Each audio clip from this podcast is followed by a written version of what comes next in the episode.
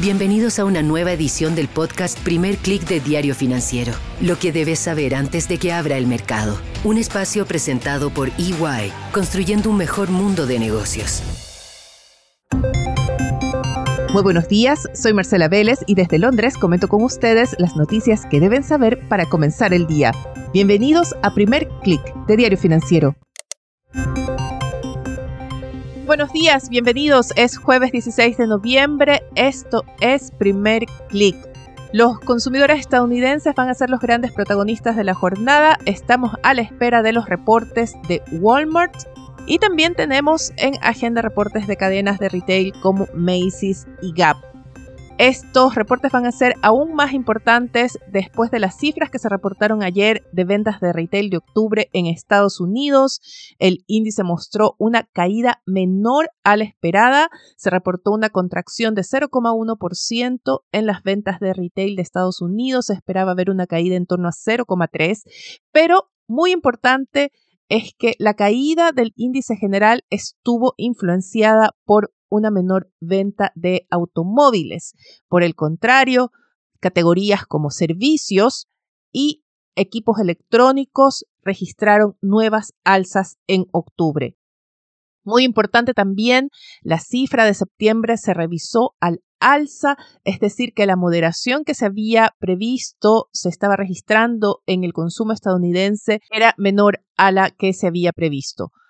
La cifra de ayer se interpreta así ya como una moderación, alimenta esas expectativas de soft landing, alimenta las expectativas de que la Fed puede pausar o terminar más bien con las alzas de tasas de interés. Sin embargo, el consumo sigue siendo bastante resiliente y esto de alguna forma puso en duda esas apuestas bastante agresivas de recortes de tasas previstas para el próximo año que se habían generado tras ese reporte de inflación del martes.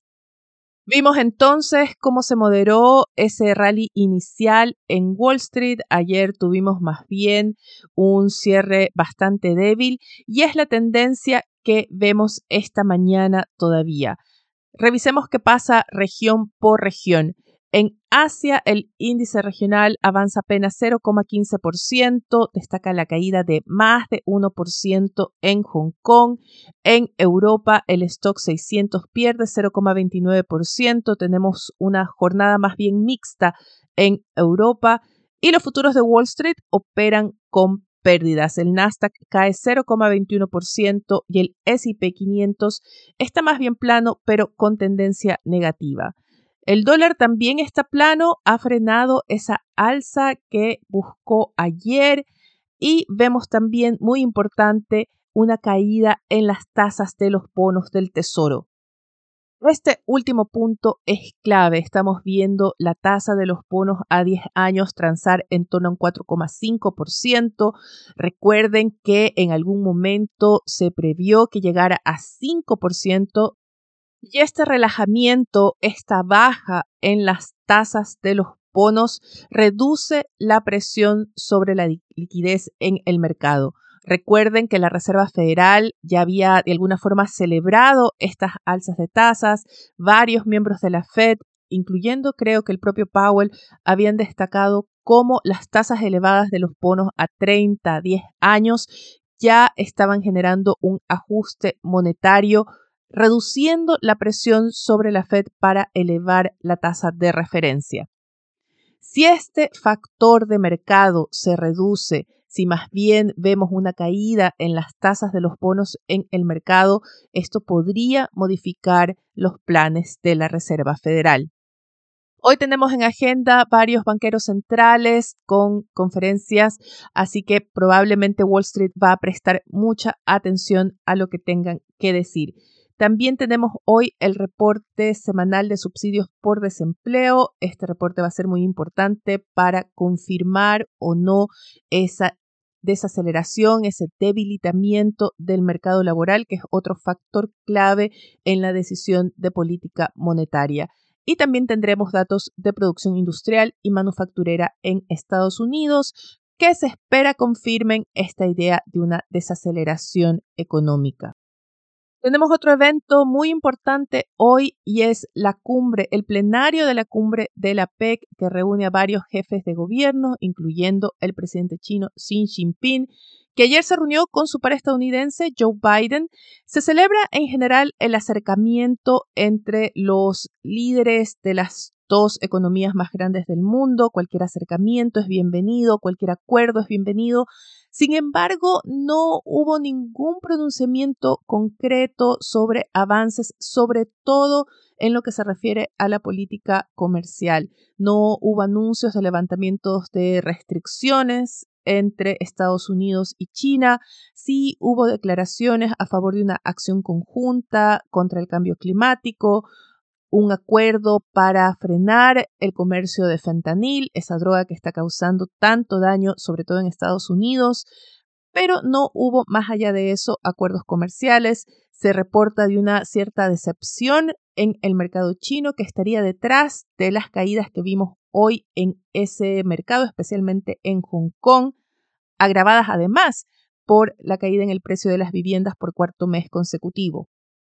Fuera de China también hay cierta decepción en el mercado. El encuentro, si bien es cierto, es bienvenido.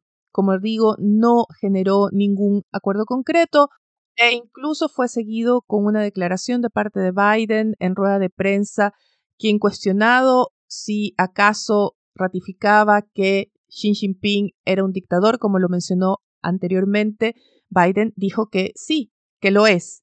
Claro que este mensaje está dirigido al público interno a Estados Unidos, por lo pronto no generó ninguna reacción desde Beijing.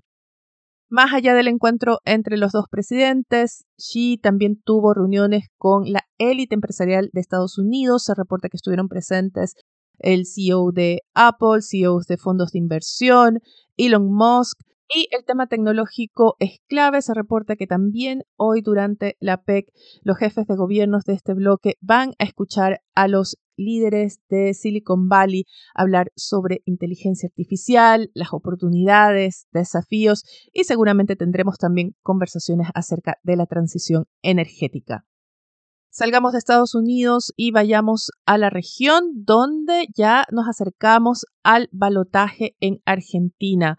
De reporta que a cuatro días de las elecciones el dólar blue retoma los mil pesos y también trata de analizar cuál va a ser el camino que tome el tipo de cambio, qué camino tomará el dólar, ya sea gane Sergio Massa o ya sea gane Javier Milei.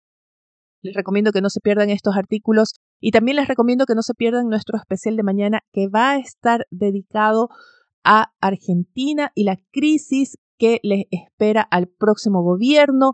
Nos vamos a salir un poco de la polémica electoral y nos vamos a concentrar en los temas estructurales que tiene que resolver Argentina. Es una conversación súper interesante, así que no se lo pierdan.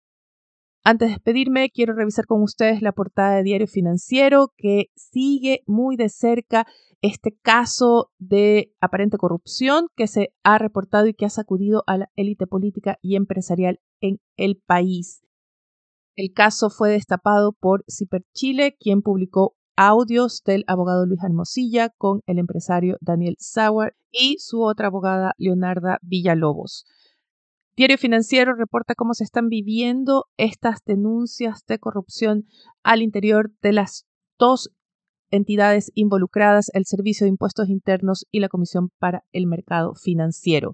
Además, presenta las seis claves que dejó el audio de 105 minutos que fue publicado entre los tres involucrados en el caso y se reporta que allanan el domicilio de Daniel Sauer. En otros temas, muy importante, Diario Financiero reporta que el litio argentino va a salir por puertos chilenos y desde ahí llegará a clientes como Tesla y Bit.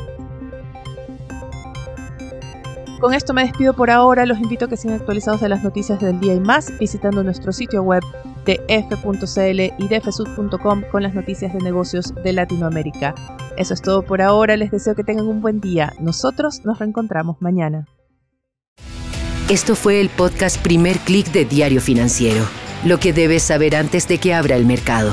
Un espacio presentado por EY, construyendo un mejor mundo de negocios.